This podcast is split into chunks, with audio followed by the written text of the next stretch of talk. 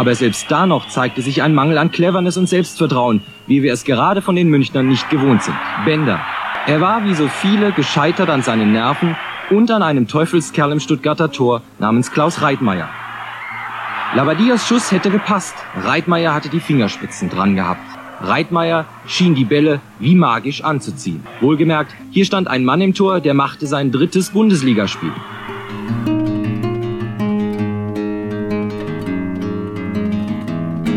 In der Schlussminute schien die Bayern-Abwehr endgültig die Lust verloren zu haben. Sie baute eine Abseitsfalle auf, die nicht funktionierte. Der eingewechselte Mutas bekam von Kula den Ball zurück, und der Rest war beinahe demütigend für den zwölfmaligen deutschen Meister. Eine Heimniederlage mit drei Toren, die hat es zuletzt 1986 gegen Leverkusen gegeben. Nun gegen eine Mannschaft mit einem ehemaligen Bayern-Spieler als Trainer. Das ist immer was Großes, wenn man nach 16 Jahren hier wieder herkommt. Und ich habe ja schon einige Erfolge gehabt und der zählt heute auch mit zu den Großen.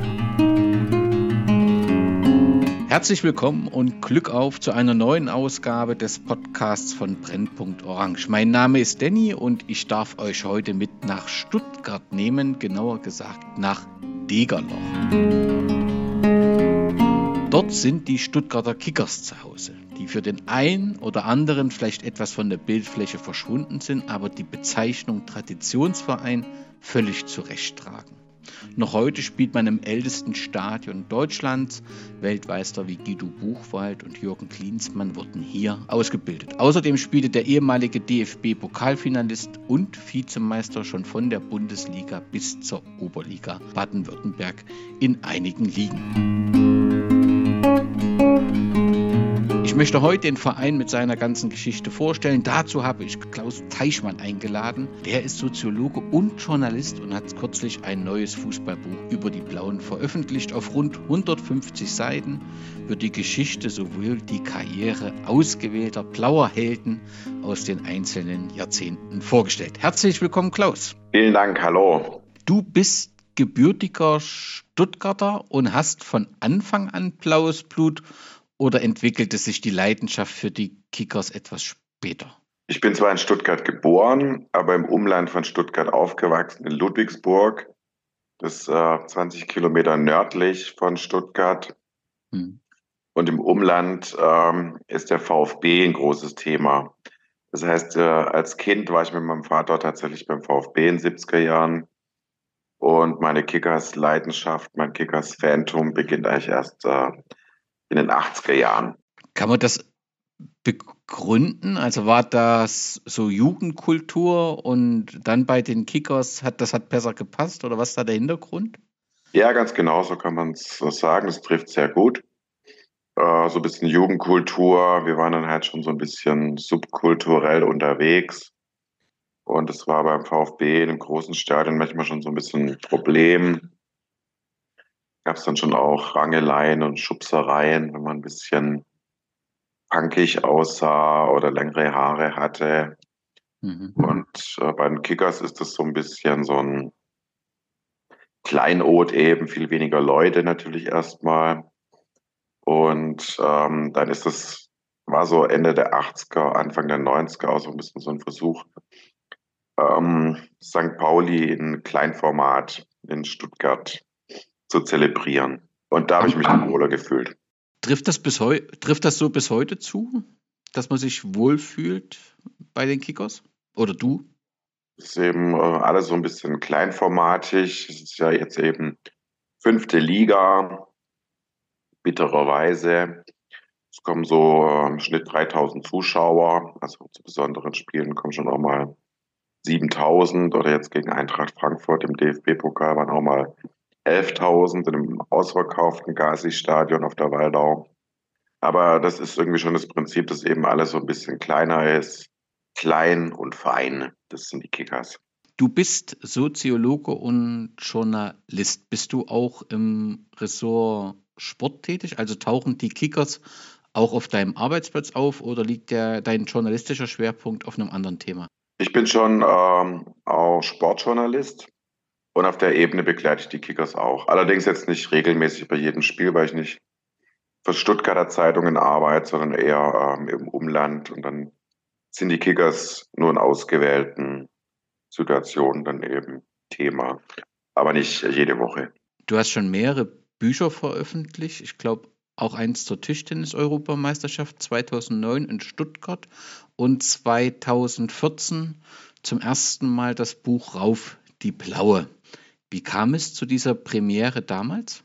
Ja, es ist eben mein, mein, mein Lieblingsverein, mein Herzensverein, die Kickers. Und dann sind sie damals in die dritte Liga aufgestiegen und haben sich gehalten. Das war dann eben zu der, der Zeit großer Erfolg. Zum einen, das war ein Anlass. Zum anderen ähm, die Haupttribüne, die 1975 gebaut wurde, wurde abgerissen und eine neue Haupttribüne erstellt.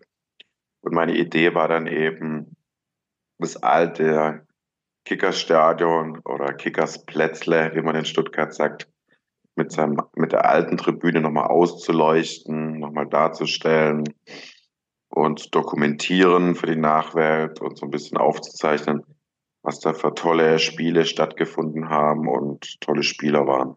Wie war die Reaktion auf dein Buch? War ganz gut, ja, kam ganz gut an. Buch ist mittlerweile ausverkauft. Und dann gab es 20, also jetzt 2023 eine Neuauflage. Ist da eine besondere Intention dahinter, ein besonderer Grund? 2022 kam das raus im Oktober.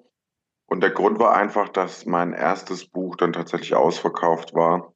Und jetzt stand eben dann seit einigen Jahren die neue Haupttribüne, die es äh, dann galt auszuleuchten und zu dokumentieren. Und dann ist einfach äh, der Punkt bei dem Verein, äh, der 1899 gegründet ist. Da reicht natürlich ein Buch äh, mit 150 Seiten nicht aus, um mhm alle Geschichten zu erzählen und alle wichtige Protagonisten abzufahren. Ja, da war einfach dann jetzt wieder Neues notwendig. Zum einen. Und zum anderen ähm, gab es jetzt viele bittere Jahre mit dem Abstieg in die von der dritten Liga in die Regionalliga und dann sogar jetzt in die Oberliga. Und jetzt zeigt die Kurve eben auch ganz klar wieder nach oben. Wir sind mit zehn Punkten Abstand Tabellenführer. Der Aufstieg ist jetzt sehr greifbar in die Regionalliga zurück. Und das Buch heißt ja auch Rauf, die Blaue, dass es jetzt immer da rauf geht. In den bezahlten Fußball dann eben auch, in den Profifußball jetzt dann auch äh, auf äh, mittlere Distanz. Und das soll das Aufstiegsbuch dann jetzt eben werden, diese Saison. Wo kann ich das Buch erwerben? Überall. Äh, Buchladen einfach bestellen und äh, der Buchladen, egal wo, in Deutschland nimmt Kontakt auf zu mir und ich kann es dann äh, ausliefern und verschicken. Rauf die blaue, die Stuttgarter Kickers, die blaue Fußballperle von der Waldau 144 Seiten sind DIN A4 und ich verlinke natürlich in den Shownotes die Informationen rund um das Buch. Aber wir wollen natürlich diesen besonderen Verein den Hörerinnen und Hörern etwas näher vorstellen. Vielleicht zunächst zum Stadion bzw. den Sportplatz. Die Kickers Spielstätte befindet sich in Degerloch. Der Stadtteil gehört seit 1908 zu Stuttgart. Was macht diesen Stadtteil zu einem besonderen Stadtteil? Das ist mal jetzt für Nicht-Stuttgarter zu sagen. Es geht um den Stadtteil Degerloch und äh, der liegt auf der Höhe. Also Stuttgart ist ja äh, typografisch so ein bisschen, äh, es geht immer hoch und runter. Lufterberg, Naderberg. es äh, gibt immer Hügelchen, ist mit dem Fahrrad hier nicht so einfach, zumindest vor der Zeit von E-Bikes.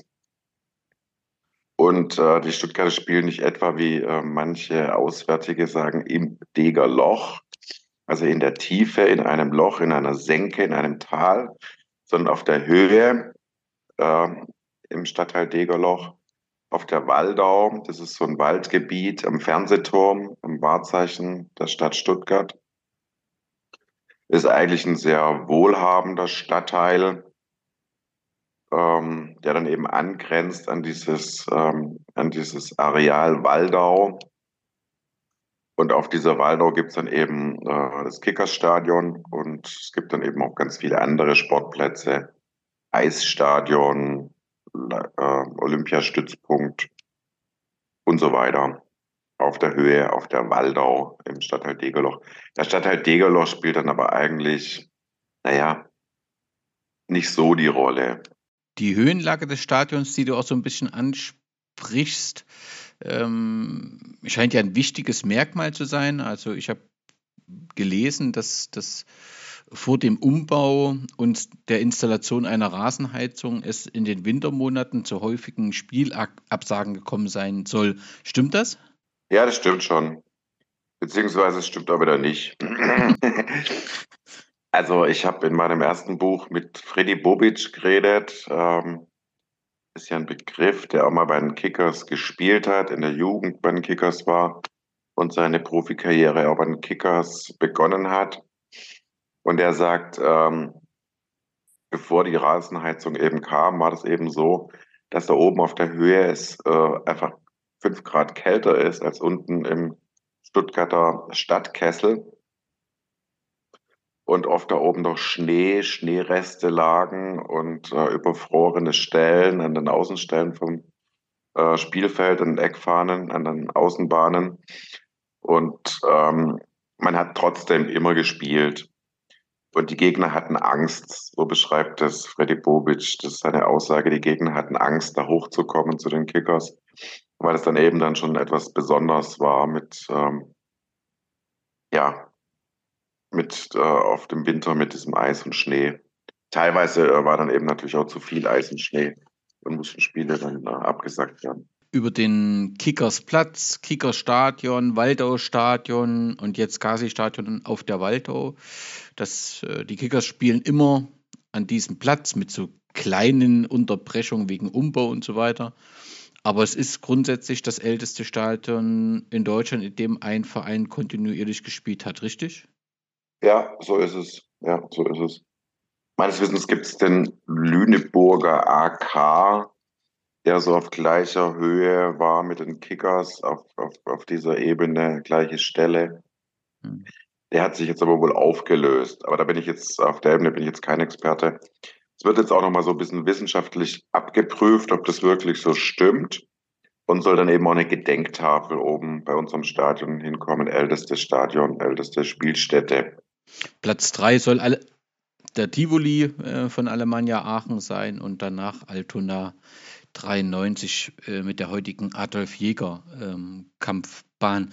Der Name, ja, der Name Gazi, ich hoffe, ich spreche es richtig aus, steht für die Garmo AG, die Molkereiprodukte und ich glaube so Schafskäse und so äh, vertreibt. Auf jeden Fall ist der, glaube ich, seit Juli 2004 heißt das Stadion so, Gazi Stadion auf der Waldau. 2004 ist nun schon ein ganzes Stück her. Das klingt für den Außenstehenden nach einer langen und harmonischen Partnerschaft. Gibt es da irgendwie personelle Verknüpfungen?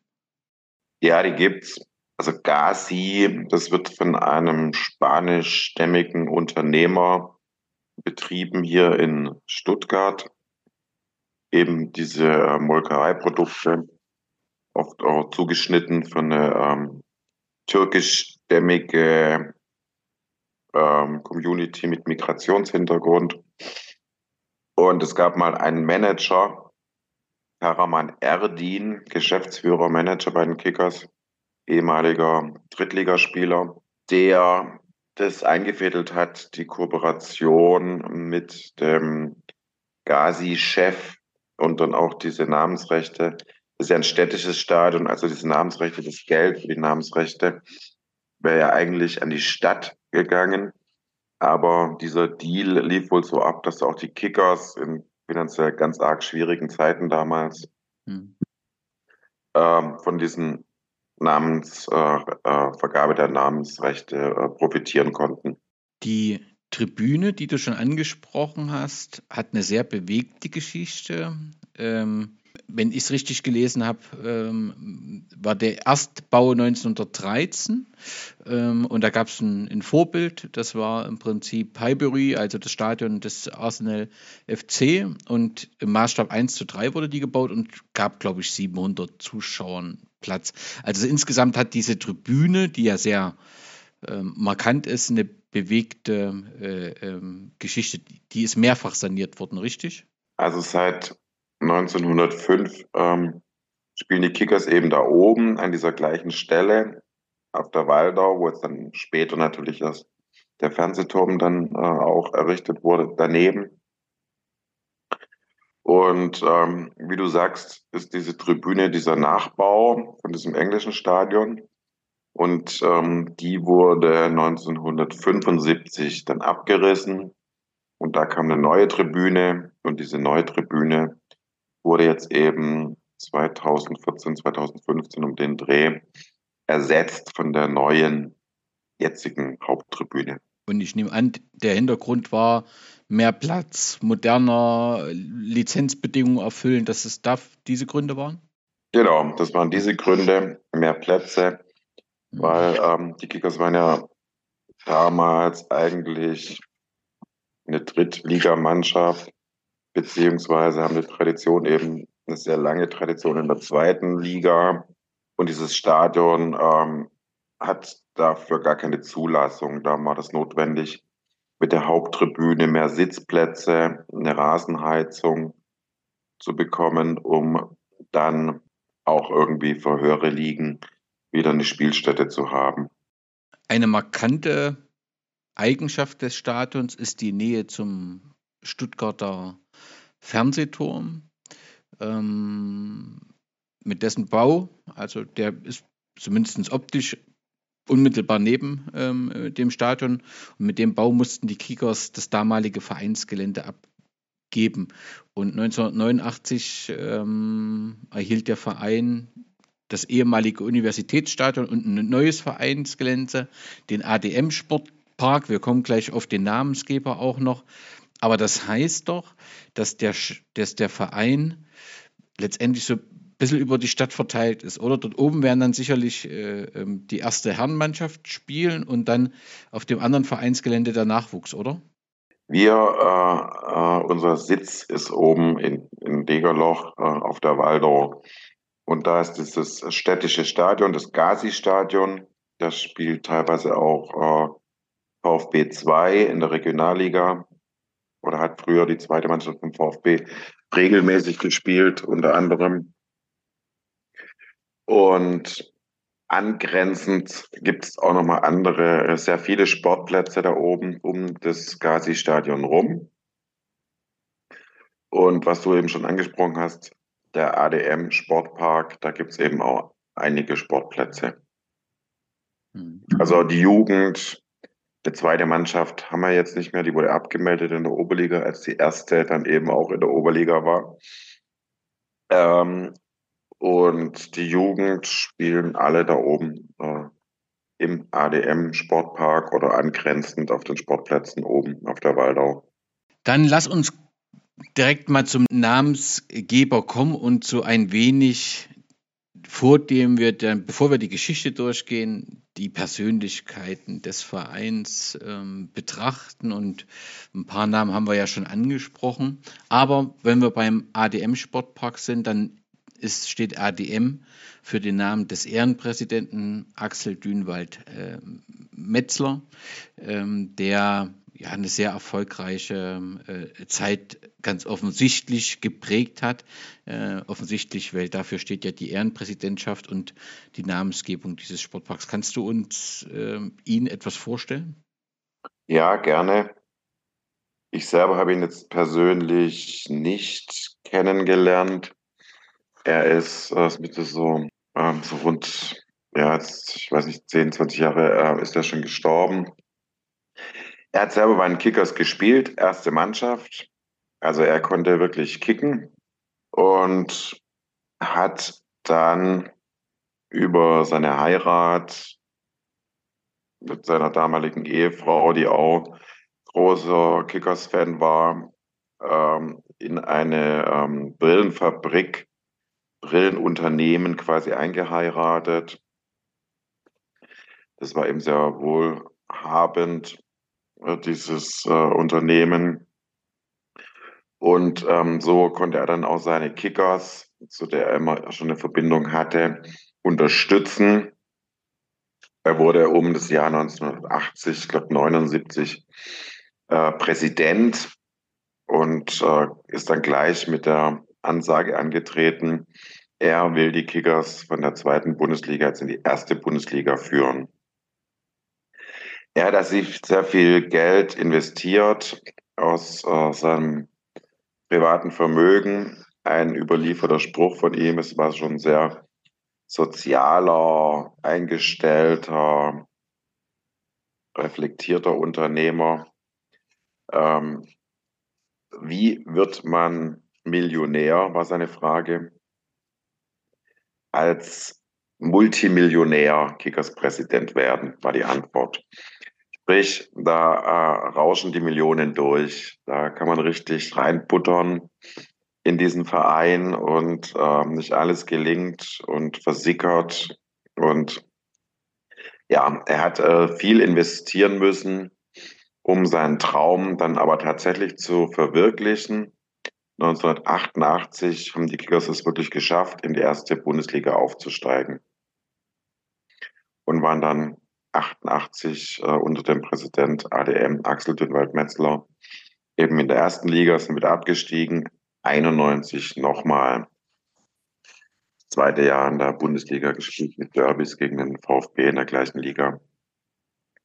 Und ähm, insofern ist der Traum von ADM aufgegangen und er hat rund 25 Jahre diesen Verein geführt, geprägt wie wohl niemand anderes.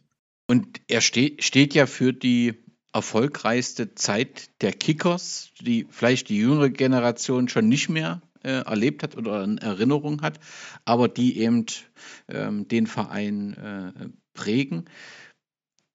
Kann man letztendlich sagen, dass der Erfolg maßgeblich ihm als Gestalter, aber eben auch als Geldgeber, Mäzen zuzuordnen ist? Oder ist das zu einfach?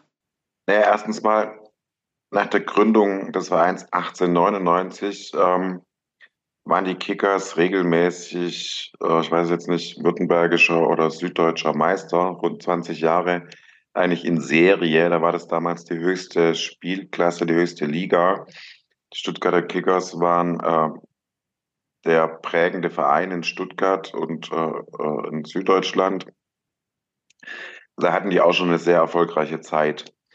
Ähm, aber natürlich in der jüngeren Vergangenheit, ab eben den äh, 70er und 80er Jahren, ist es natürlich, äh, waren die Kickers halt auch immer von Finanzproblemen, Geldsorgen geprägt gibt viele Geschichtchen, Anekdötchen. Karl Allgöwer, später Nationalspieler, VfB, ähm, war bei den Kickers und äh, vor der Ära ADM mussten die Spieler auf ihre zugesagten Gelder warten, wurden nicht ausgezahlt, wurden vertröstet mit einem Essen bei irgendeinem Kickers äh, zugeneigten Wirt bis der Umschlag mit dem zugesagten Honorargehalt kam. Und es hat sich dann eben geändert mit ADM. Da wurde der Verein dann natürlich schon konsolidiert, stand finanziell auf ganz anderen Beinen. Und es ist tatsächlich so, dass da ähm, eben eine sehr große Zeit mit zwei Jahren Erstligafußball, 87 DFB-Pokalfinale in Berlin, Hamburger SV gegen die Kickers. Ähm, diese drei markanten Einschnitte tatsächlich sehr eng äh, mit dem Namen Axel Dünnwald-Metzler verbunden sind. Er hat da auf jeden Fall äh, enorme Verdienste an diesen Erfolgen. Ob jetzt zu 100 Prozent 42,7, äh, das lässt sich natürlich irgendwie äh, schwer sagen, was da auf seine Kappe geht. Aber wenn ich dich richtig in, oder wenn ich es richtig interpretiere, was du sagst, ist auch wenn es danach eben Schwierigkeiten gab, sein Name ist sehr, sehr positiv gesetzt, besetzt. Ja, deswegen auch völlig zu Recht Ehrenpräsident, weil man ihn verehrt. Ganz genau, er wird eben verehrt in der blauen Familie, die er eben dann 25 Jahre geführt hat. Eben beim Kickers selber gespielt in der ersten Mannschaft hm. Sehr viel Geld eben da investiert in seinen Verein und äh, das Gesicht des Vereins auch eben war und diesen Verein eben äh, zu so erfolgreichen Episoden geführt hat, wie zwei Erstliga-Aufstiege, Pokalfinale. Ja. Und es war halt einfach auch eine Marke, ja, so ein richtiger, ja, so ein richtiges Original. Ja, der hat natürlich schon auch so seine Sprüche rausgehauen, hat viel geraucht, viel wohl, darf man so sagen, auch gern mal was getrunken. Sein Spruch war, kein Bier vor vier, äh, aber äh, wenn es vier ist, bestimme ich. und äh, ja, mhm. er war auch Weintrinker und in seiner Firma bei einer, bei einer Besprechung, da hat er dann schon nochmal ein Gläschen eingeschenkt. Es war auch irgendwie ein Lebemann und ein Lebenskünstler und er wusste auch das Leben zu genießen. Außer wenn es um seine Kickers ging, da hat er natürlich dann wenig äh, verstanden, wenig Spaß verstanden. Er war da so aufgeregt und sehr nervös, wenn es um seinen Verein geht.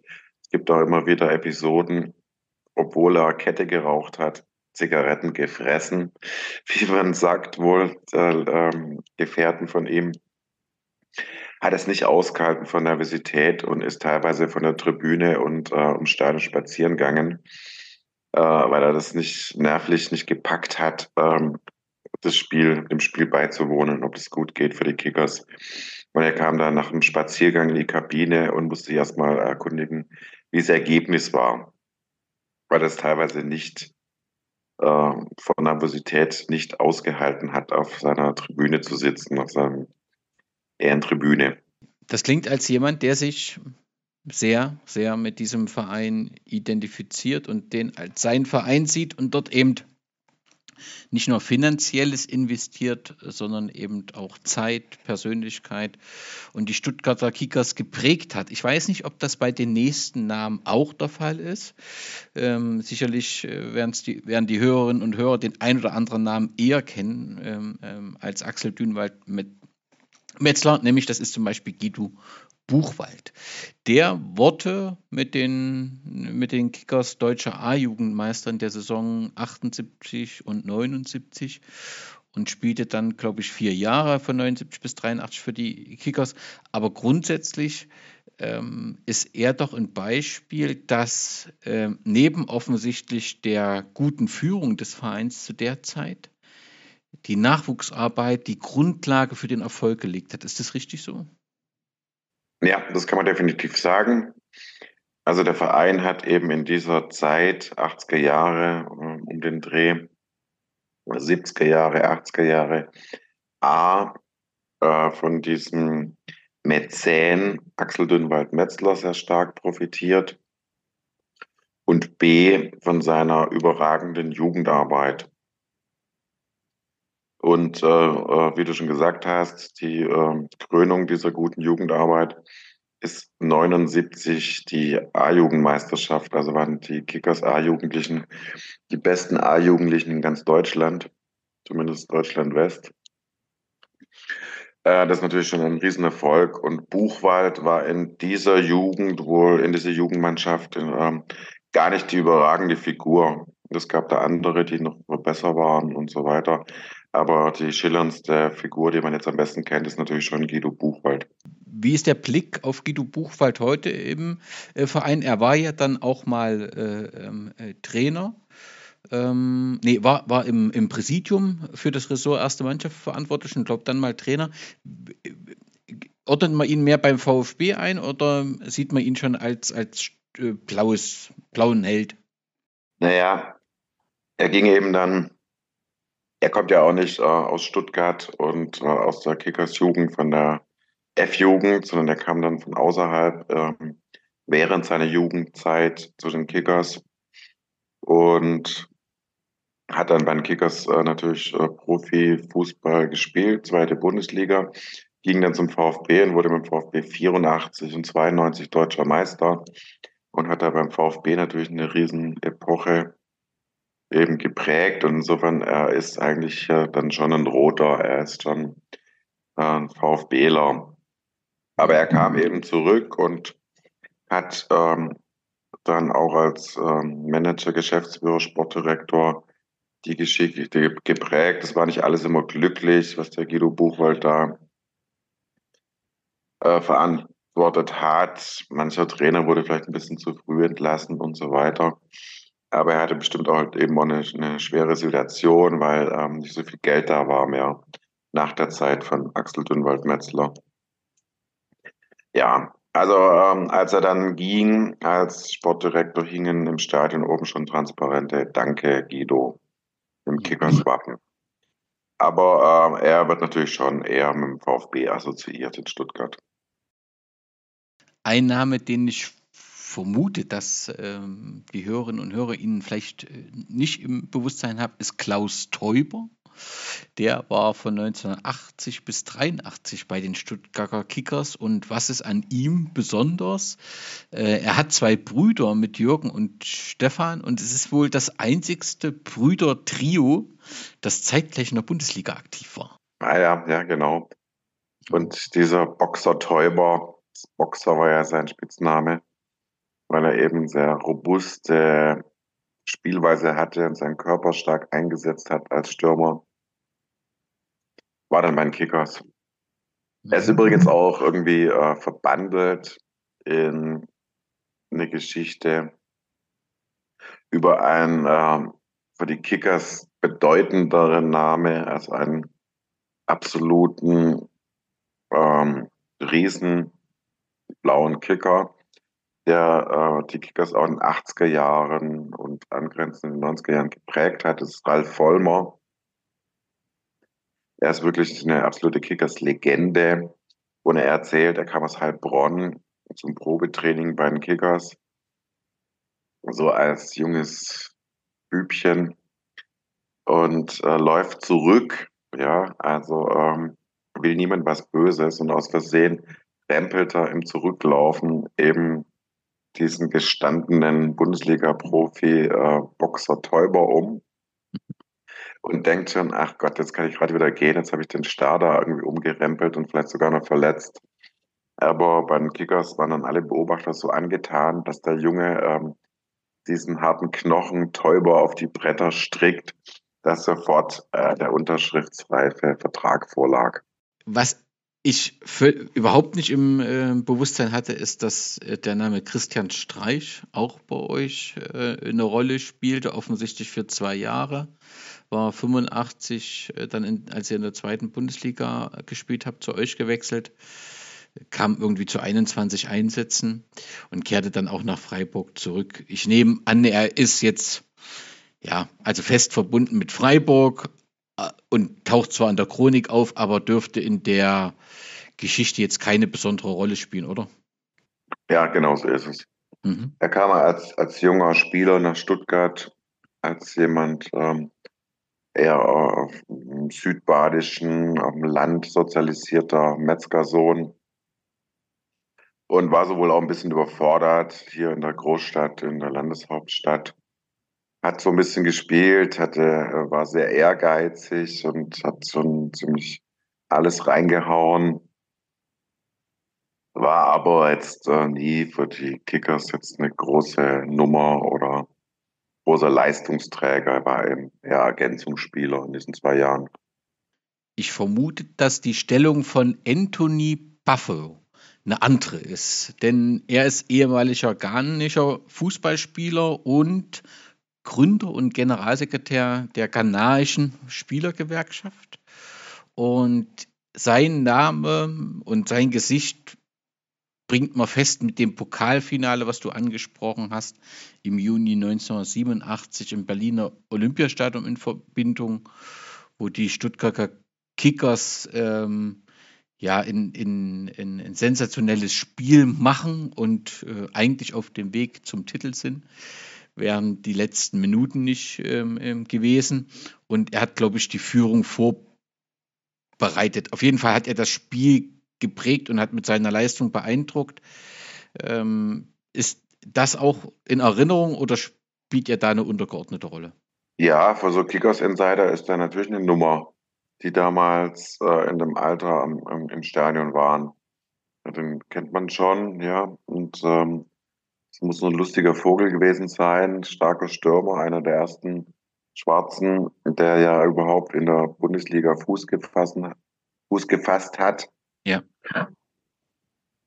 Ja, kennt man, aber er hat jetzt auch nicht die Stuttgarter Kickers über Jahrzehnte geprägt äh, wie andere Spieler.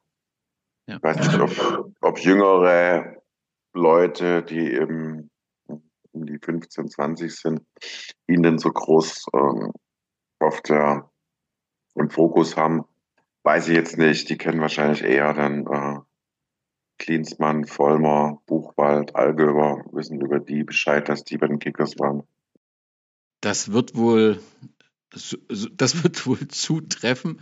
Jürgen Klimatzmann hast du angesprochen, ist ja gerade auch wieder medialen Thema durch die äh, Verpflichtung als äh, Nationaltrainer.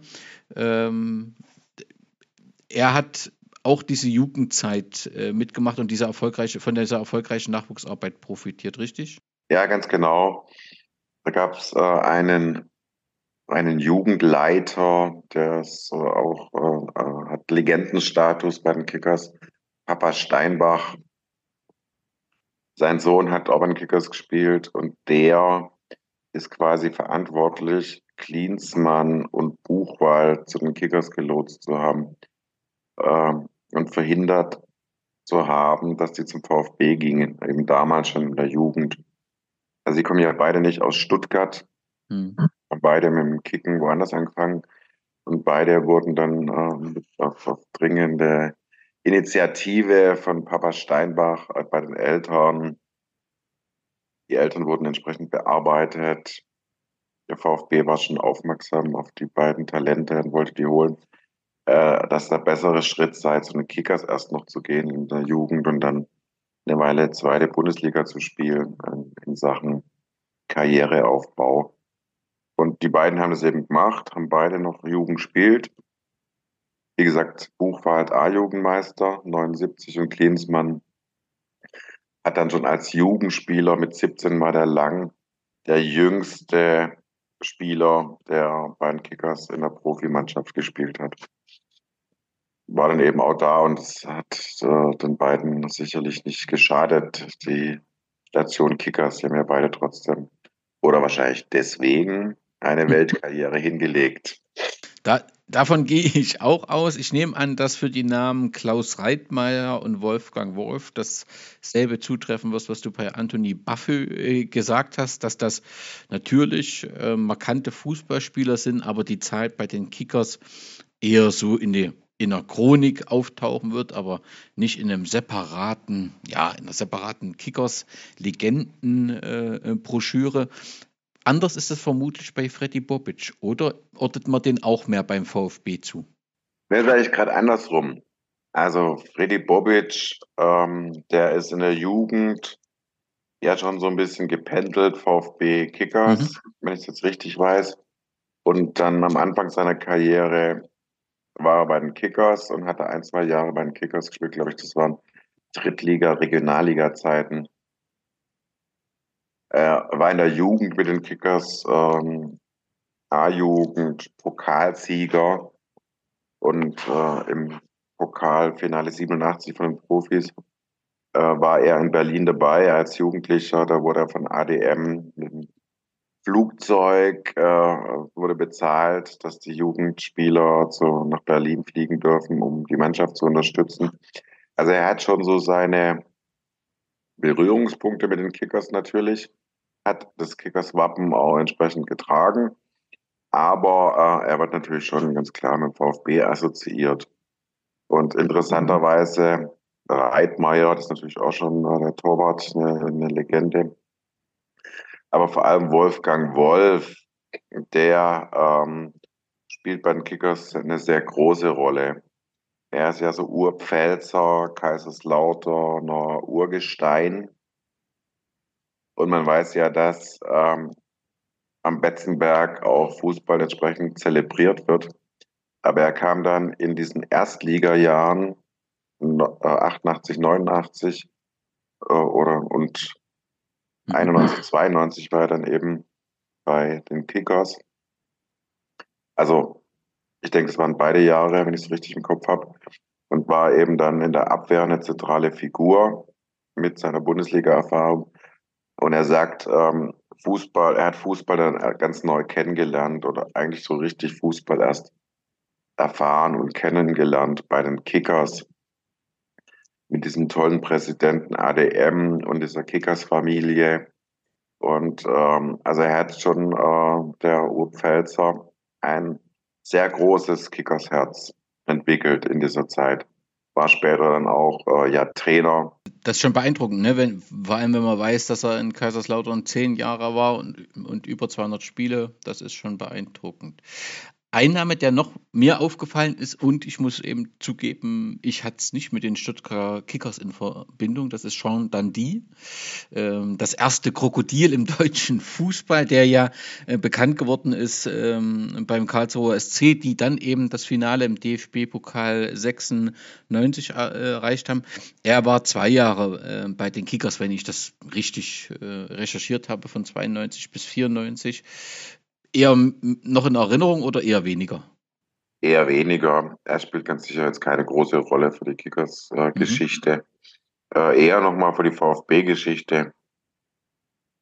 Wenn ich jetzt diesen Verein dann äh, auch schon in Bund nehmen muss. Ähm, ähm, als er beim VfB war, da wurde ein Maskottchen kreiert. Und ja. das heißt Fritzle. Und das ist eine Mischung aus einem Krokodil und der Name Fritz Walter, die Stürmerlegende. Also er ist, da hat er eher einen Status, dass er da irgendwie mit das äh, Maskottchen geprägt hat. Aber in Kickers eigentlich nicht. Und der letzte Name ist auch mehr so eine spezielle Kategorie. Janusz Gorasch. Ich hoffe, ich spreche ihn richtig aus der ähm, 92 zu den Kickers wechselte, dann bis 97 auch bei den äh, Kickers spielte, der ist zumindest für mich, also außerhalb äh, von Stuttgart bekannt geworden äh, bei Ulm mit diesem emotionalen Ausspruch Skandal, Skandal. Ja, ja, ganz genau. Ja, ja, ja. Der war bei den Kickers und hatte eine gute Zeit und gut gespielt und war Leistungsträger, polnischer Nationalspieler meines Wissens auch. Aber in die Bundesliga-Geschichte ist natürlich eingegangen, war echauffiert. Dahl als Schiedsrichterin erste Liga Skandal. Janusz Gora ist gerade an mir vorbeigelaufen, schrie nur, das ist ein Skandal. Ihre Mannschaft ist sehr aufgebracht. Es hat gerade noch ein Handgemenge gegeben. Ja, es Wie kommt natürlich noch darauf an, wenn sich Ordner da versuchen, die Spieler äh, in andere Leute zu äh, schieben. Das ist natürlich sicher nicht Stil erste Bundesliga. Aber äh, es ist sicherlich andere Arbeit gefragt, wo man sieht, dass die Mannschaft mit zuerst neun, nachher acht, nachher sogar sieben Spielen hervorragend gekämpft und gespielt hat. Vielen Dank, Martin Andermatt. Soweit Ulms Trainer. Das gibt's doch nicht. Die erste Liga solche Schiedsrichter. Skandal! Es war ein Spiel mit ungewöhnlicher Härte, das muss ich äh, zugeben. Aber aus meiner Sicht, auch wo ich jetzt mal ein bisschen Zeit hatte, darüber nachzudenken, denke ich, dass die Platzverweise alle in Ordnung waren. Letzter Name für die Thüringer oder die Hörerin aus Thüringen ist Schönnesen Akfobori. Der war 94, 95 äh, in der Regionalliga Süd äh, bei den Kickers, hat 37 Tore geschossen, wurde Torschützenkönig und hat einfach äh, davor, glaube ich, äh, in, in Jena gespielt und war eben auch ein sehr markanter Spieler, was sicherlich immer was auch mit der Hautfarbe zu tun hat, weil das zu dieser Zeit etwas Besonderes, äh, Neues äh, war, aber eben auch durch eine sehr beeindruckende Art äh, zu spielen. Aber auch hier wird es so sein, dass es sich jetzt nicht in die Kickers-Chronik eingebrannt hat, aber auf jeden Fall aufgeführt wird. Ja, ja, auf jeden Fall. Johnny Akbobori ähm, ist bis zum heutigen Tag ähm, durch diese Saison, wo er eben knapp 40 Tore gemacht hat, ähm, der Rekordtorschütze, also Rekord auf der Ebene, ähm, so viel Tore für die Kickers hat in der ersten Mannschaft noch niemand in einer Saison geschossen. Das ist bis zum heutigen Tag äh, nicht geknackt, der Rekord. Ja, und äh, dann gab's vor kurzem mal ein Vereinsjubiläum und Traditionsmannschaft äh, VfB gegen Kickers und war Johnny auch da oben auf der Waldau, also im alten Verein. Dann sind wir mit den Persönlichkeiten durch, aber du hast jetzt schon mehrfach angesprochen, das Verhältnis zu den Roten. Ähm, wie, wie muss ich mir das aktuell in, in, in Stuttgart vorstellen? Du hast natürlich ähm, einige Ligen dazwischen, du hast ähm, ja eine, eine völlig andere sportliche Welt. Das eine ist die Bundesliga, der Profibereich. Ihr seid im Moment in einem, im Amateurbereich. Ähm, ist da Abstand? Ist das eine Hassbeziehung? Ähm, muss man aufpassen, wo man hingeht, was trägt? Wie, wie muss ich mir diese, diese Situation in Stuttgart vorstellen? Naja gut, wie du sagst, es sind ein paar Ligen dazwischen. Nächste Saison kann es aber auch schon so sein, dass nur noch eine Liga dazwischen ist, mhm. nämlich die dritte, wenn, der, äh, wenn die Lampen, wie der VfB hier in Stuttgart so ein bisschen respektierlich genannt wird, wegen wie Laterne, äh, ebenso rot wie die Laterne leuchtet, Lampen. Äh, in den 70er Jahren war es so, da war möglicherweise, wie gesagt, Anfang des vorigen Jahrhunderts hatte, hatten die Kickers eine Vormachtstellung. Entschuldigung. Ähm, dann hatte der VfB in Stuttgart eine Vormachtstellung und äh, in den 70er Jahren ist der VfB in die zweite Liga abgestiegen und äh, da haben die Kickers dann auch mal in zwei Jahren Zweitliga-Derbys ein Derby gewonnen. Und da hätte sogar vielleicht mal so eine Vormachtstellung in Stuttgart verändert werden können. Aber da gab es eben noch nicht so einen ähm, gut aufgestellten Mäzen wie ADM. Und da hat der VfB sich wieder berappelt und ist ja wieder in die erste Liga. Wie gesagt, es gab dann eben diese Derbys in der ersten Liga in den 80er Jahren und da gab es natürlich dann auch schon die Ebene, dass die Kickers eben stark profitieren von ihrer Jugendarbeit ähm, und dann die Besten eben vom VfB abgeworben werden. Allgöwer, Klinsmann, Bobic, Buchwald, das sind ja nur einige Namen, gibt es ja noch einige mehr. So. Und da war natürlich eine große Rivalität, weil man auch ja nicht endgültig auf der gleichen Höhe war, aber in Reichweite. Heute ist es ja jetzt so, dass wir ja nicht mal in der Liga sind, äh, in der der VfB 2 spielt. Das tut natürlich der geschundenen blauen Seele schon sehr weh. Wird nächstes Jahr, nächste Saison allerdings auch wieder anders sein. Du hast das so angesprochen, dass Stuttgart mehr das Umland zieht und äh, die Stadt Kickers. Also ist das tatsächlich so, also dass die Kickers mehr so Teil der eben Jugendkultur dort sind oder, oder vermischt sich das schon und du hast einzelne Stadtviertel, die rot sind, die blau sind? Wie muss ich mir das vorstellen? Naja, ähm, ein Support bei Derbys, wenn es gegen den VfB geht, ist der Fans, Stuttgart hört am Neckar auf.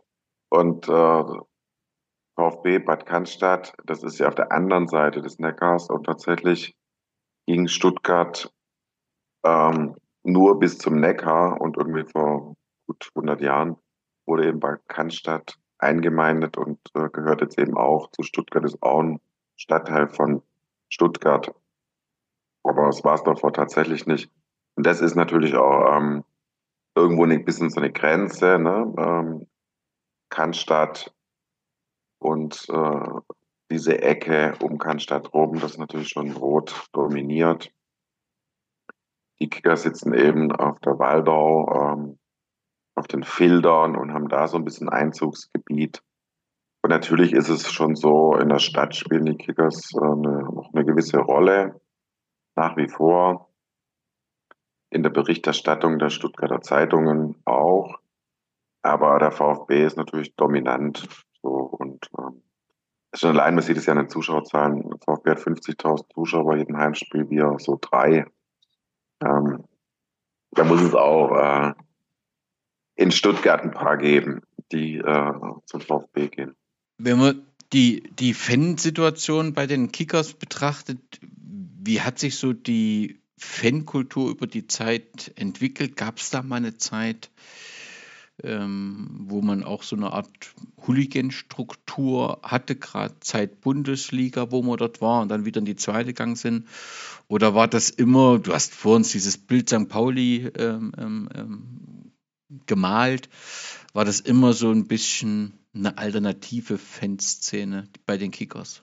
Diese alternative Fanszene, die gibt es eben seit Ende der 80er Jahre bis zum heutigen Tag in Teilen kann man sagen, ist es so und es ist eine linke Fankultur in Teilen, wie weit die jetzt, ja, das kann man schon so sagen.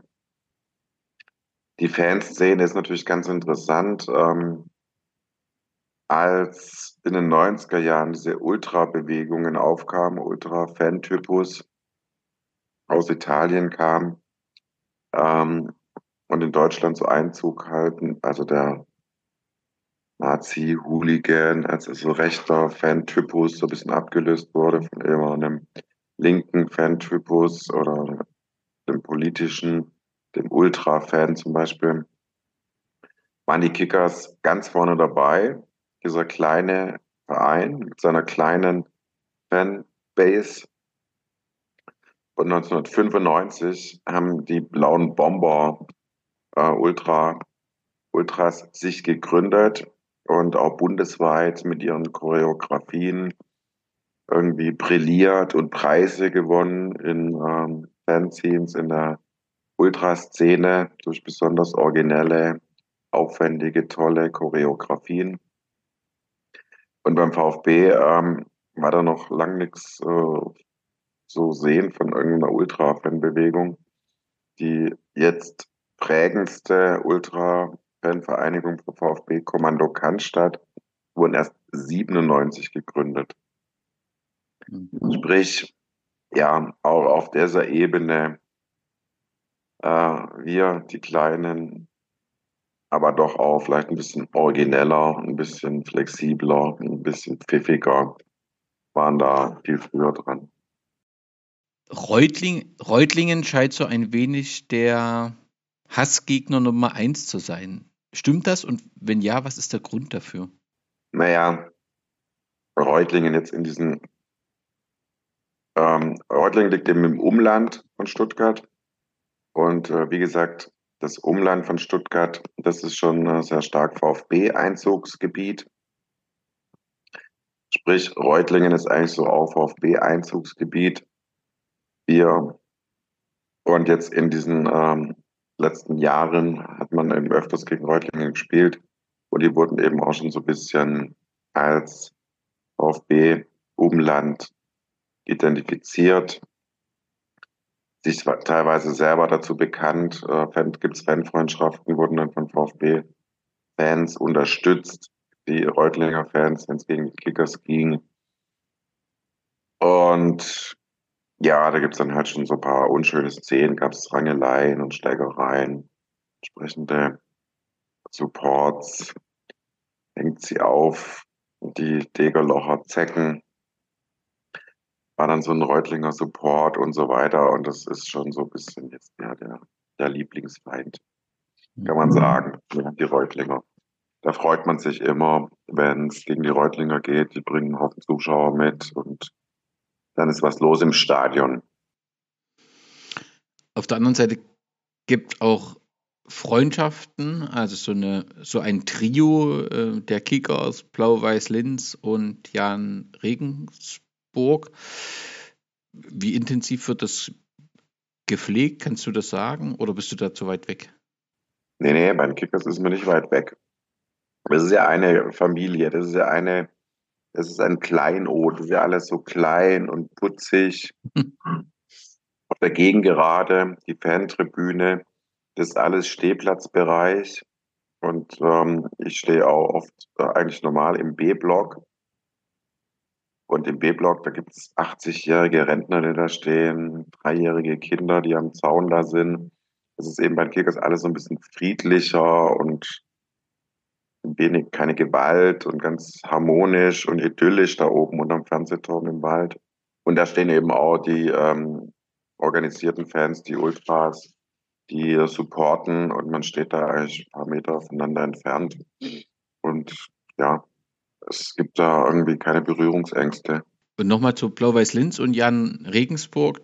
Das wird regelmäßig äh, abgefeiert, äh, diese Fanfreundschaft.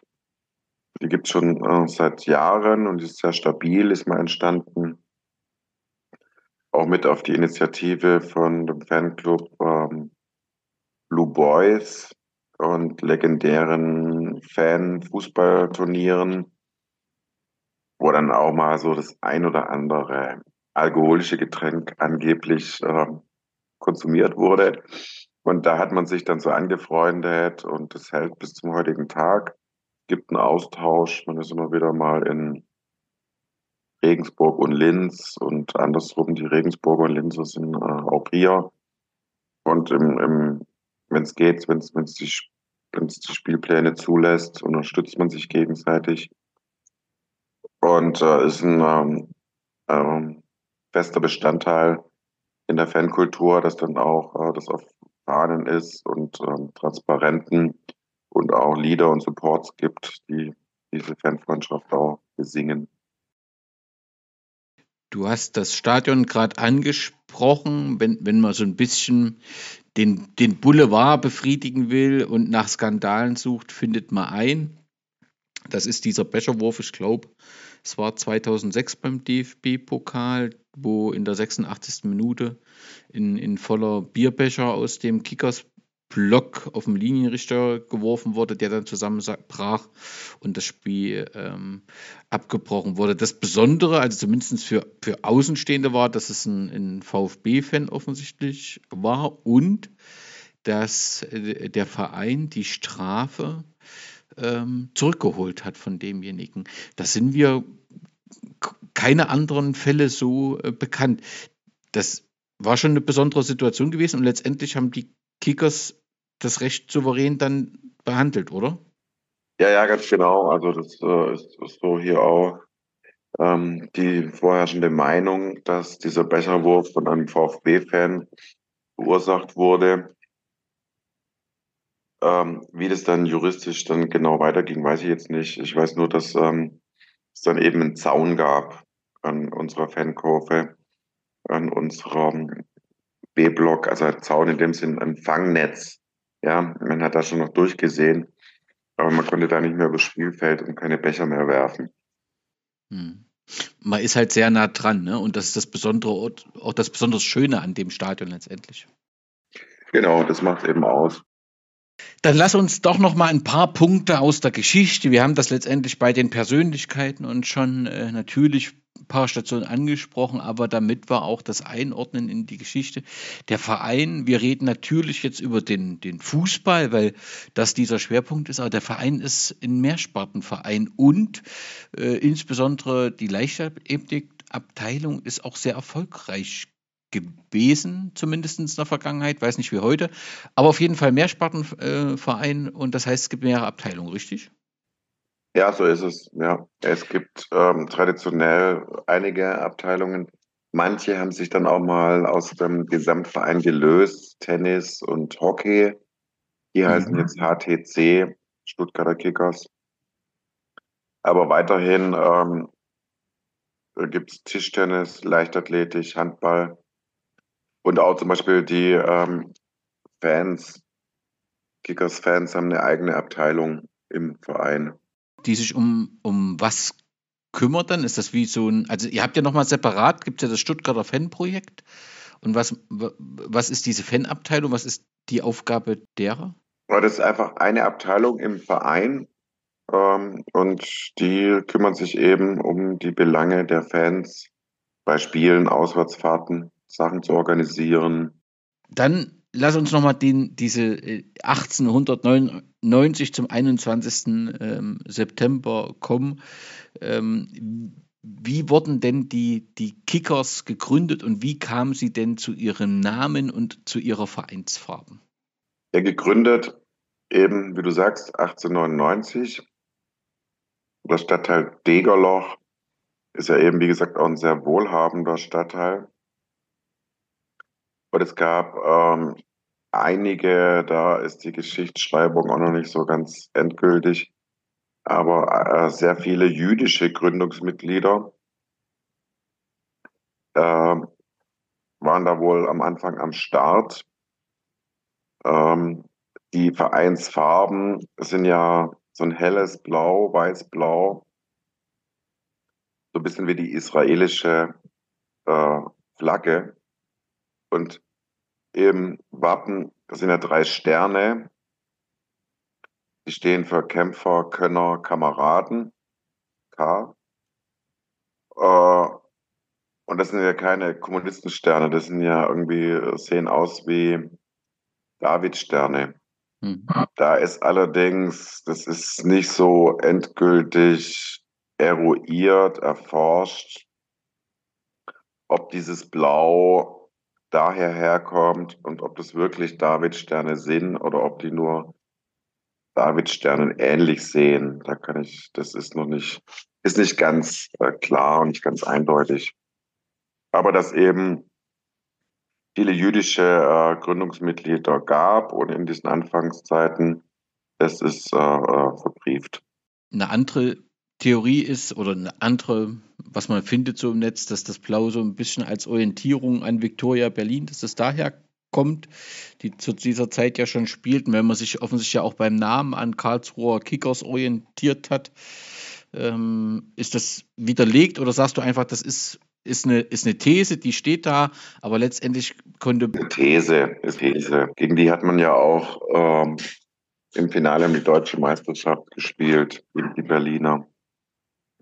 Aber es ist eine These. Ähm, ja, es ging natürlich dann auch in Stuttgart darum, um Assoziationsfußball, dem heutigen Fußball und Rugby, ne? wie mhm. da so äh, die Kräfteverhältnisse sind und sich durchsetzen. Und die Kickers wurden eben als Verein gegründet, in dem ausschließlich Assoziationsfußball stattfinden soll, in dem kein Rugby gespielt werden soll. Ja, die eben sich von vornherein zum Fußballsport dann eben bekannt haben bei anderen Vereinen. Aber jenseits des Meckers sieht es ein bisschen anders aus. Die wollten das gar nichts mit Fußball zu tun haben. Genau. Und ähm, ja, so haben sich die Kickers gegründet. Die Kickers wurden dann eben auch noch mit C wie Cäsar geschrieben in den Anfangsphasen. Und wie gesagt, eben diese Sterne im Wappen, genau, Kämpfer, Kameraden. Ja, das sind die Gründungsphasen. Bis zum Zweiten Weltkrieg, also du hast angesprochen, ist der Verein einmal deutscher Vizemeister, dreimal süddeutscher Meister und bis 33, 22 Mal württembergischer Meister. Zwangsläufig muss man zum Schluss kommen, dass Kickers zu einer der besten Mannschaften Württembergs, aber letztendlich äh, auch Deutschlands zu diesem äh, Zeitpunkt war. 1920 wurde eben das C in Kickers durch ein K ausgetauscht. Kannst du mir die Gründe erklären, was zu dieser Zeit dazu geführt hat? Nee, weiß ich nicht. Tut mir leid. Dann müssen wir da nochmal recherchieren, denn das ist ja spannend, dass man plötzlich einfach aus einem C in, in, in K äh, macht. Aber das wird sich sicherlich äh, herausfinden lassen. Wenn, wenn man dann in die Nazi-Zeit schaut, also in der Zeit des Nationalsozialismus, war es ja so, dass viele Funktionäre und Verbandsspitzen die, die Rassenpolitik der neuen Machthaber versuchten auch schnell umzusetzen. Äh, bereits äh, im April 1933, also nicht mal drei Monate nachdem Hitler zum Reichskanzler ernannt wurde, gab es eine Erklärung von 14 Clubs aus Süddeutschland, dass sie sich einer nationalen Regierung freudig und entschieden zur Verfügung stellen und insbesondere in der Frage der Entfernung der Juden aus Sportvereinen die nötigen Folgerungen ziehen würden. Die Erklärung heißt offensichtlich, so ist es an mehreren Stellen zu finden, Stuttgarter Erklärung und unterzeichnet haben auch die Stuttgarter Kickers. Wie geht man mit dieser Zeit im Verein um. Ich glaube, gerade rund um das Fanprojekt hat man sich dieser Zeit gewidmet und hat das auch aufgearbeitet, richtig? Ja, genau so ist es. Der Anteil der jüdischen Vereins- und Gründungsmitglieder war durchaus ähm, groß. Ganz genau lässt sich es eben auch nicht bestimmen, mhm. aber war tatsächlich da und gegeben. Und ähm, im Dritten Reich war das tatsächlich so, gab es einen vorauseilenden Gehorsam in dieser Stuttgarter Erklärung. Und die Kickers haben sich da alles andere als mit Ruhm bekleckert und haben ihre jüdischen Mitglieder äh, ausgeworfen, äh, obwohl es kein Mensch von ihnen äh, von Staatswegen, von den Nazis, von der NSDAP, NSDAP verlangt hätte.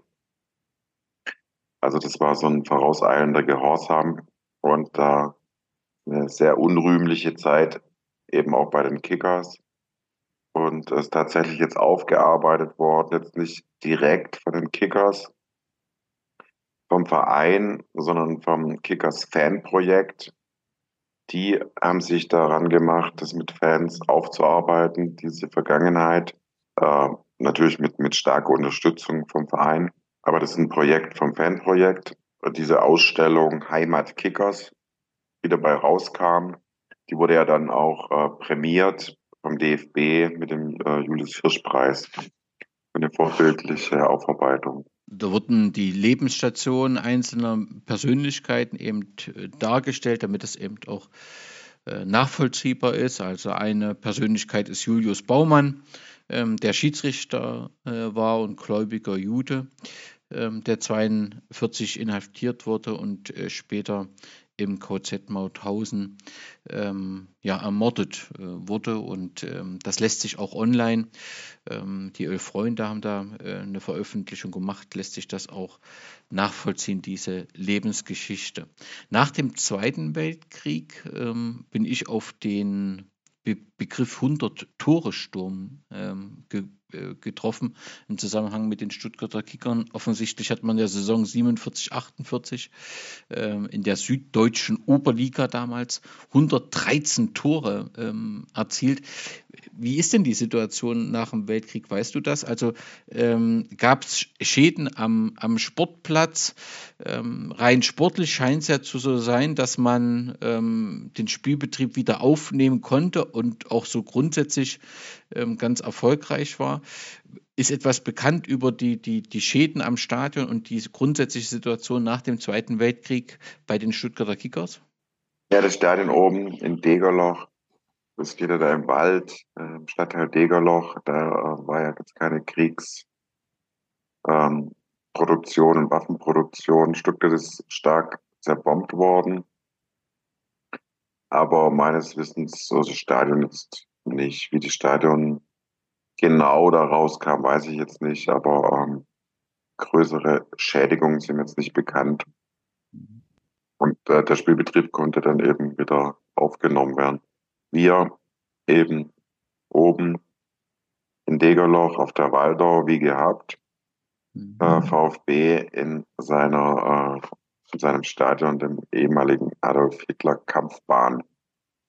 Ja, und die hatten natürlich dann mit diesem riesen, äh, später hieß es dann Neckarstadion oder die Stuttgarter reden dann gerne von Kampfbahn. Bloß lassen sie weg, dass es eben mal Adolf Hitler Kampfbahn hieß. Ähm, hatten die natürlich einen riesen Standortvorteil. Äh, dieses riesen, später ja 72.000 Zuschauer fassende Neckarstadion. Und da sind uns, war das dann natürlich eine schwierige Zeit. Die Kickers mal erstklassig, mal zweitklassig. Ja, und so ein bisschen eine Fahrstuhlmannschaft. Und äh, in der Zeit, bevor eben dann die Bundesliga kam und die eingleisige Bundesliga und die Bundesliga äh, Süd eben dann in den 70er Jahren. Wenn man den den Zeitpunkt sucht, wann sich ähm, die Verhältnisse in Stuttgart gedreht haben. Also begonnen haben die Stuttgarter Kickers, die waren die erfolgreichere Mannschaft in Württemberg beziehungsweise dann in Süddeutschland. Und ähm, so ab Mitte der 1920er Jahre hatte man den, den Dauerrivalen, ähm, die, die Roten, die letztendlich äh, diese Vormachtstellung streitig machen wollten. Aber kann man sagen, mit dem Meistertitel 1950 hat sich das dann letztendlich gedreht und hat ähm, ähm, haben die Roten die, die, die Nummer 1, äh, die Nummer 1 Position übernommen? Ja, so kann man sagen. Sie hatten einfach diesen riesen Standortvorteil, dass sie in diesem großen Stadion eben spielen. Ähm, gut, aber dann haben sie auch genützt, muss man natürlich schon auch sagen. Und hatten ja eine sehr erfolgreiche Zeit in den 50er Jahren mit zwei deutschen Meistertitel und zwei Pokalsiegen. Ja, und dann waren die dann natürlich schon so ein bisschen dominant. Allerdings die Kickers waren dann auch teilweise erstklassig, dann zweitklassig. Es ging dann so über die Jahrzehnte so mal hin und her. Wie gesagt, 70er Jahre war das dann auch äh, Bundesliga eben. Beide Vereine, beide Stuttgarter Vereine in der zweiten Bundesliga und viele sagen den äh, Kickers nach, in dieser Zeit hätten sie die Vormachtstellung in Stuttgart wieder übernehmen können. Was ich noch äh, gefunden habe, ist die Spielzeit 1980, 81, nämlich ähm, das Team mit Spielern, da war Guido Buchwald, Werner Nickel, Klaus Teuber dabei, gewann den UEFA Intertoto Cup. Dieser Wettbewerb, glaube ich, ähm, hat für euch, und wenn ich euch sage, meine ich diejenigen, die in Westdeutschland gelebt haben, eine andere Bedeutung gehabt als für die Ostdeutschen. Er war ja im Prinzip ein Wettbewerb, damit man offensichtlich im, im Sommer auch noch wetten konnte und äh, diente so als ja, Sommerprogramm. Aber für die Ostdeutschen war das halt die Chance, ähm, ja, auf westdeutsche Vereine zu treffen, ähm, beziehungsweise sich äh, zu messen und für die Fans natürlich dann entsprechend äh, spannende Gegner zu treffen. Deswegen hat man da immer so ein bisschen spannend auf die Gruppen äh, betrachtet. Ihr habt dort 80, 81 diesen In UEFA Intertoto Cup gewonnen. Da war, glaube ich, Wiener Sportclub dabei, ungarisches Team war dabei. Ich habe sie nicht mehr ganz genau im Kopf. Hat dies, dieser Pokalgewinn für euch eigentlich irgendeinen Wert oder ist das tatsächlich mehr so eine Randnotiz? Das ist eine Randnotiz, würde ich sagen. Also die Spieler, die dabei waren, erinnern sich natürlich gern an diese Zeit, ähm, weil das sind ja einfach die Stuttgarter Kickers ähm, können ja nicht auf eine internationale ähm, Zeit oder ähm, Spielzeit oder Erfolge blicken, dass sie UEFA Cup, ähm, Europapokal gespielt hätten. Und insofern ja. erinnert man sich dann im Verein schon gern auch an diese Geschichte, weil man ähm, eigentlich nur da auch eben ähm, internationales Parkett hatte. Es ist natürlich aber jetzt nicht äh, der größte Erfolg in der Vereinsgeschichte. Das sind sicherlich dann andere Sachen wie Erreichen des DFB-Pokalfinales oder erst Bundesliga-Aufstieg. DFB-Pokalfinale, wir haben es jetzt mehrfach angesprochen, es war die Saison 86, 87. Äh, es gab Siege gegen Tennis Borussia Berlin, Borussia Neunkirchen, Hannover 96, Eintracht Frankfurt und Fortuna Düsseldorf und dann traf man in Berlin im Finale auf den Hamburger SV. Warst du dabei? Nee, ich war nicht dabei. Hast du Erinnerungen an dieses Finale?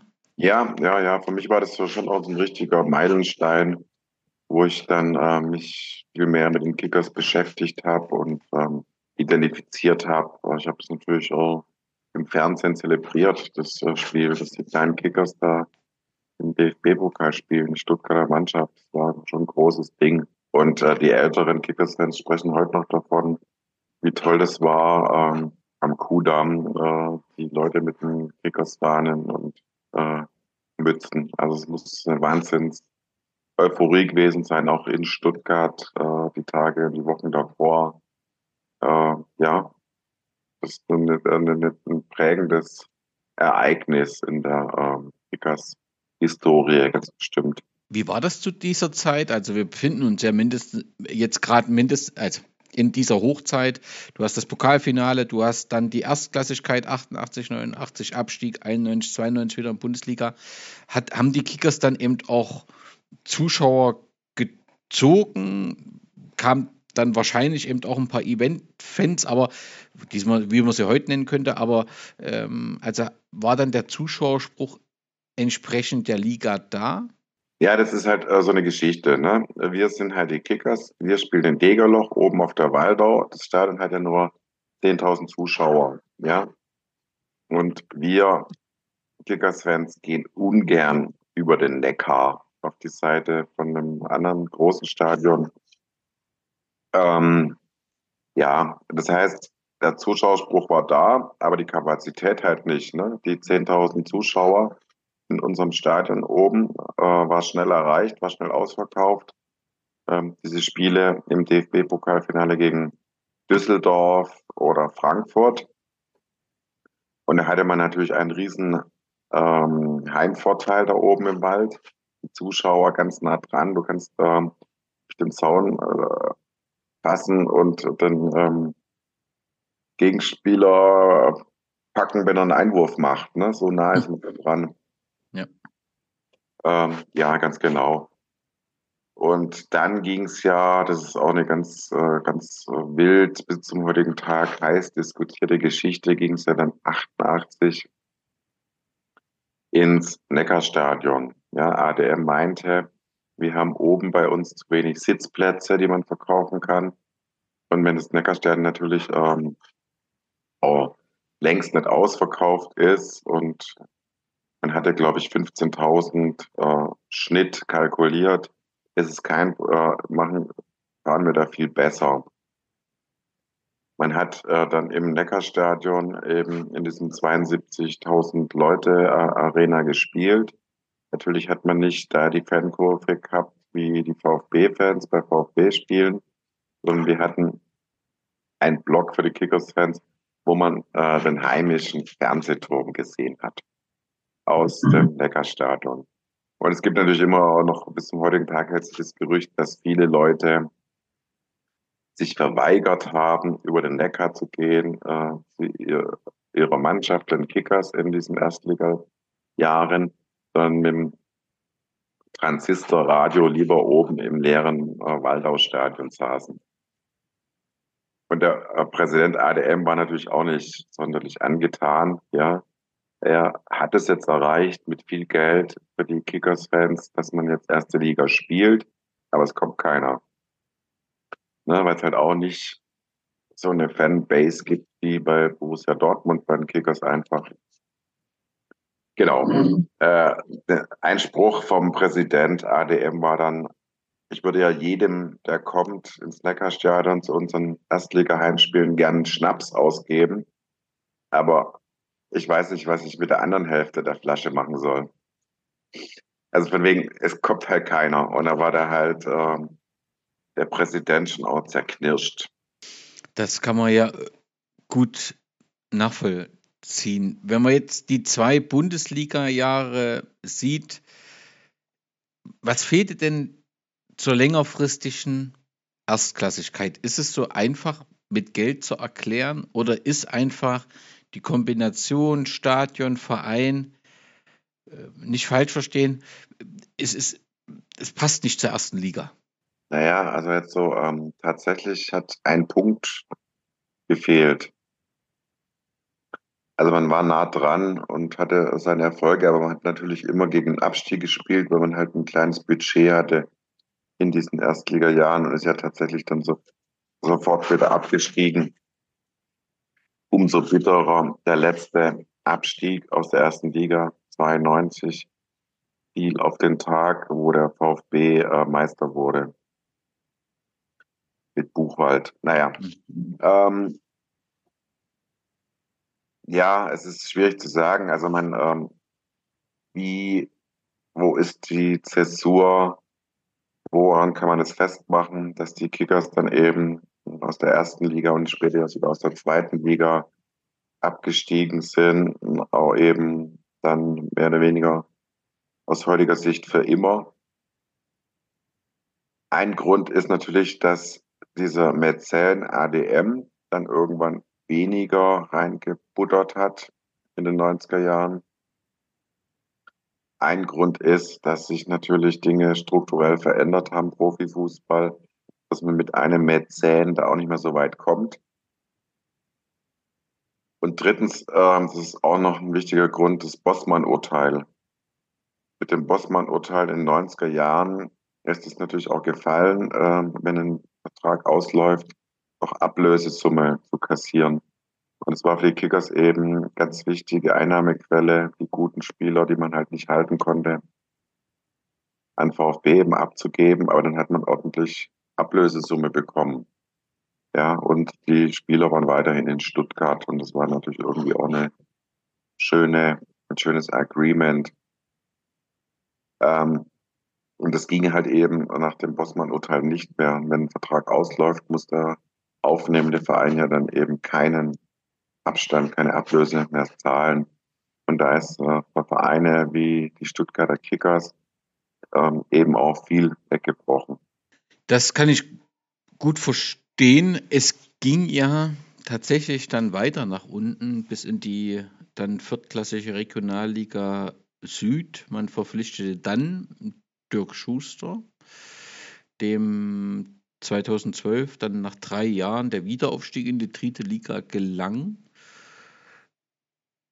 Nachdem er dann dort war, hat man ihn relativ schnell entlassen. Ich glaube, es waren irgendwie sechs nicht gewonnene Spiele. Äh, und das war im November, dann hat man ihn entlassen.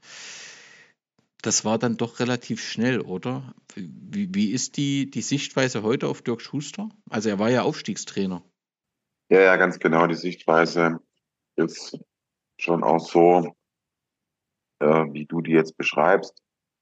Äh, meine, natürlich kennt man Dirk Schuster heute noch mal ein bisschen besser als erfolgreichen Trainer äh, bei Darmstadt 98, äh, Augsburg und Kaiserslautern jetzt.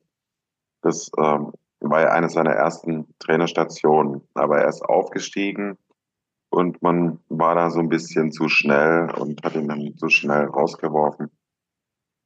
Bei den Kickers ist eben das Problem so gelagert, wie bei vielen Traditionsvereinen, die eine Geschichte haben in der ersten und zweiten Bundesliga. Ähm, Wenn es mal nicht läuft, dann wird man schnell unruhig. Wir sind doch die Stuttgarter Kickers. Wir sind doch ein ehemaliger Erstligist. Wie kann es jetzt sein, dass man da in der dritten Liga äh, so oft hintereinander verliert oder nicht gewinnt? Und ähm, dann kommt ein ehemaliger Nationalspieler oder ein ehemaliger Erstligaspieler bei den Kickers eben und gibt in der Bild Stuttgart und so weiter halt ähm, seine Interviews. Ja, ähm, irgendwie komische neue Trainingsmethoden. Die hatten das damals auch nicht. Und wir haben erste Bundesliga gespielt. Kommen dann eben auch diese ähm, ja. super, super schlauen, dann eben, wie man es eben immer äh, in Medienstädten und bei Traditionsvereinen hat und ist beim Kickers eben auch so. Da wähnen sich manche schon noch in der zweiten Bundesliga. 2016 ging es dann in, wieder in die viertklassige Regionalliga Südwest. 2018 stiegen dann die Stuttgarter Kickers als 17. in die Oberliga Baden-Württemberg ab. Du hast beschrieben, dass in der aktuellen Saison, wir befinden uns im Jahr 2023, also fünf Jahre später, sehr gut aussieht. Wie ist denn die aktuelle Situation im Verein? Hat man die, ich glaube, bei einem Traditionsverein, weil du es gerade angesprochen hast, braucht es immer eine Zeit lang, bis man verstanden hat, dass man jede Liga annehmen muss, weil natürlich jeder, für jeden Verein ist das Größte gegen einzuspielen. Und wenn man sich immer nur in der höheren Liga sieht, vergisst man sich auf die Liga, in der man gerade ist, auch zu konzentrieren. Ähm, wie ist das Umfeld? Ist das näher zusammengewachsen? Hast du das Gefühl, dass der Kick, die Kickers als Verein leben und mit der aktuellen Situation die angenommen haben, aber alle das Ziel haben, gemeinsam wieder zurück nach oben? Also wie, wie würdest du so gerade die Situation in deinem Verein einschätzen?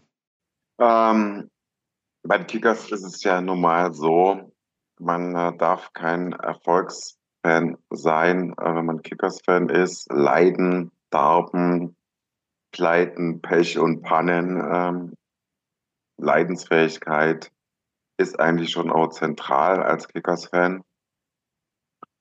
Allerdings kann man tatsächlich sagen, aktuell, das sieht richtig, richtig gut aus.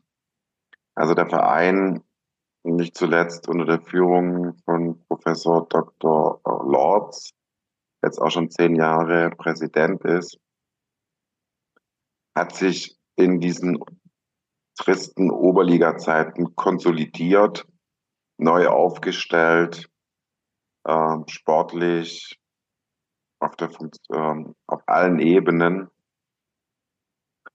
Ähm, wir haben einen tollen Trainer, der die Jungs erreicht. Äh, Jugendtrainer war der erst äh, Mustafa Ünal. Jetzt ist Musti eben, das ist sein, ähm, seine zweite Saison bei den Aktiven überhaupt.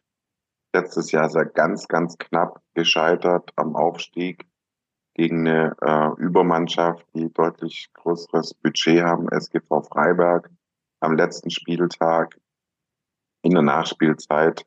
Alle äh, haben die Kickers schon äh, in der Regionalliga gesehen und dann hat Freiberg doch noch ein Tor gemacht. Und man hat zu früh den Aufstieg bejubelt. Also eine ganz dramatische Geschichte. Äh, und in der Relegation hat man es dann auch wieder vergeigt. Genau. Ähm, aber der Verein ist dadurch auch zusammengewachsen, weil wir wirklich so eine starke Saison gespielt haben und auch so eine starke Mannschaft mit starkem Fußball. Und es wirklich auch ein bisschen einfach Pech war und unglücklicher Modus auch einfach, der uns da entgegenkam und die Quere kam. Und im Verein hat sich da was getan und man ist näher zusammengewachsen, hat nach langen Jahren mal wieder den württembergischen Fußballpokal gewonnen gegen Ulm, die ja jetzt ähm, Drittliga-Aufstiegsanwärter sind. Äh, das Endspiel im württembergischen Fußballpokal ist immer auf der Waldau oben in Degeloch bei uns im Stadion. Also wir haben immer den Heimvorteil. Äh, aber wir haben es äh, jahrelang nicht geschafft, da überhaupt ins Finale zu kommen. Und jetzt äh, waren wir mal wieder im Finale und haben es auch gegen einen höherklassigen Gegner gewonnen, vor 7000 Leuten da war große Euphorie und viele hatten einfach Mitleid mit der Mannschaft, dass es so knapp mit dem Aufstieg nicht geklappt hat. Die wirklich alles gegeben haben und so eine Wahnsinnssaison ähm, abgerissen haben. Dann hatten wir gleich im Sommer große Erfolge im DFB-Pokal, äh, den Erstliga-Absteiger Fürth zu Hause bei uns im Stadion geschlagen. Und das war dann auch vom Verein äh, so ein Zugeständnis. Die nächste Runde Spiel gegen Europapokalsieger Eintracht Frankfurt, dass man eben nicht äh, über den Neckar ins VfB-Stadion geht, sondern dass man das seinen Fans für die Unterstützung in diesen kargen Oberliga-Jahren äh, und in dieser verpasste Aufstiegssaison, letzte Saison, eben dieses Spiel gegen Eintracht Frankfurt auf der Waldau gönnt und dort abhält und dort ähm, ähm, ausrichtet. Äh, dann wurden dann eben jetzt nur 11.000 Karten im ausverkauften Stadion verkauft. Das ging dann nur an Mitglieder, an Dauerkartenbesitzer und innerhalb von Tagen äh, waren diese 11.000 Karten weg. Äh, es ist, die Kickers haben sich da in dem Spiel auch gut gehalten, nur 2-0 verloren, gut mitgehalten überregional wieder mal so ein bisschen auf sich aufmerksam gemacht. Und da ist absolut was im Entstehen und am Wachsen. Und der Verein ist äh, gut aufgestellt. Vom Präsidium, vom Aufsichtsrat her, äh, vom Management her, vom Trainer. Das sieht wirklich ganz gut aus gerade. Das heißt, ich interpretiere das nicht falsch, wenn du sagst, ähm, die Kickers haben zumindest alle strukturellen Voraussetzungen, um in den nächsten Jahren auch sportlichen Erfolg zu haben. Ja, definitiv, würde ich das sagen. Die letzten Jahre hatten wir schon ein Nachwuchsleistungszentrum. Das ist natürlich von den Oberligisten, von den Fünftligisten auch nicht ganz selbstverständlich. Wir hatten das kleinste oder haben das kleinste Nachwuchsleistungszentrum wir hatten teilweise die A-Jugend, die A-Junioren und die B-Junioren in der Bundesliga. Da sind jetzt nicht gerade viele Oberligisten sonst anzutreffen. Also die Nachwuchsarbeit ist gut. Jetzt haben wir gerade ähm, im A-Jugend Pokal den Bundesligisten VfB geschlagen. Ähm, also die, die, Nachwuchsgeschichte ist gut, die Strukturen sind äh, geschaffen, die Hausaufgaben gemacht, wieder zurück in den Profifußball zu kommen. Und Profifußball heißt ja offiziell, inoffiziell war immer, was immer Profifußball bei den Kickers. Die hatten ja auch in der Oberliga eine Profimannschaft. Aber ähm, Profifußball beginnt ja eigentlich offiziell in der dritten Liga. Und das ist durchaus die Perspektive, dass man in der Regionalliga jetzt nächstes Jahr sich konsolidiert und eine gute Rolle spielt. Und dann vielleicht auch mal den Aufstieg dann mitspielt in den nächsten drei bis fünf Jahren. Und dann auch wieder in der dritten Liga ankommt. Und es wäre wohl äh, für den Verein, für die Strukturen die Größe, das Fan-Umfeld, so die richtige Liga, dritte Liga. Das klingt doch dann ganz zuversichtlich und ist damit doch auch das passende Schlusswort. Es ist eine spannende Geschichte, die dieser Traditionsverein bietet. Und wer noch mehr darüber erfahren will, Rauf die Blaue äh, ist das Buch, was es im Handel äh, zu erwerben gibt und wo die Helden und die Geschichte der Kickers porträtiert wird. Klaus, ich darf dir vielen Dank sagen für deine Schilderung eines spannenden Vereins mit einer spannenden Geschichte und wünsche dir, dass die zehn Punkte bis zur Sommerende bleiben und sich der Verein wieder im Profifußball etabliert. Alles klar, vielen Dank. Ich bedanke mich auch, dass ich bei dir hier jetzt über die Kicker sprechen durfte.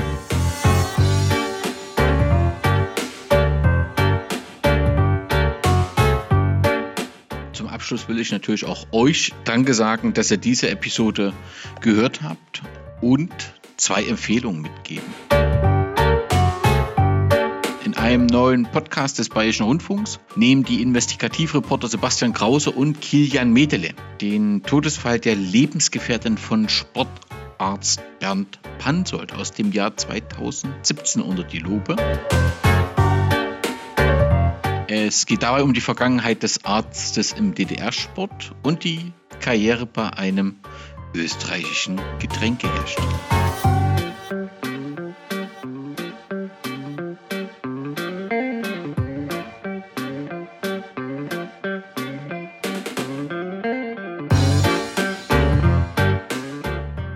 Ein Podcast von Brennpunkt Orange ohne den Hinweis auf den Ballesterer. Das aus meiner Sicht weltbeste Fußballmagazin. Und dort ist die Ausgabe 172 schon 2022 erschienen. Aber aufgrund eines Tweets der Chefredakteurin Nicole Selmer will ich die Ausgabe noch einmal empfehlen, denn ein Thema war die Mehrfachbeteiligung im Fußball, die ja zumindest wenn es nach UEFA geht, nun im Europacup erlaubt werden soll und gerade durch die Situation bei Hertha BSC auch nochmal so im Mittelpunkt der medialen Betrachtung war und deswegen sei dieser Tweet bzw. Äh, diese Palästra-Ausgabe euch nochmal empfohlen. Und damit nochmal Danke und bis zum nächsten Mal.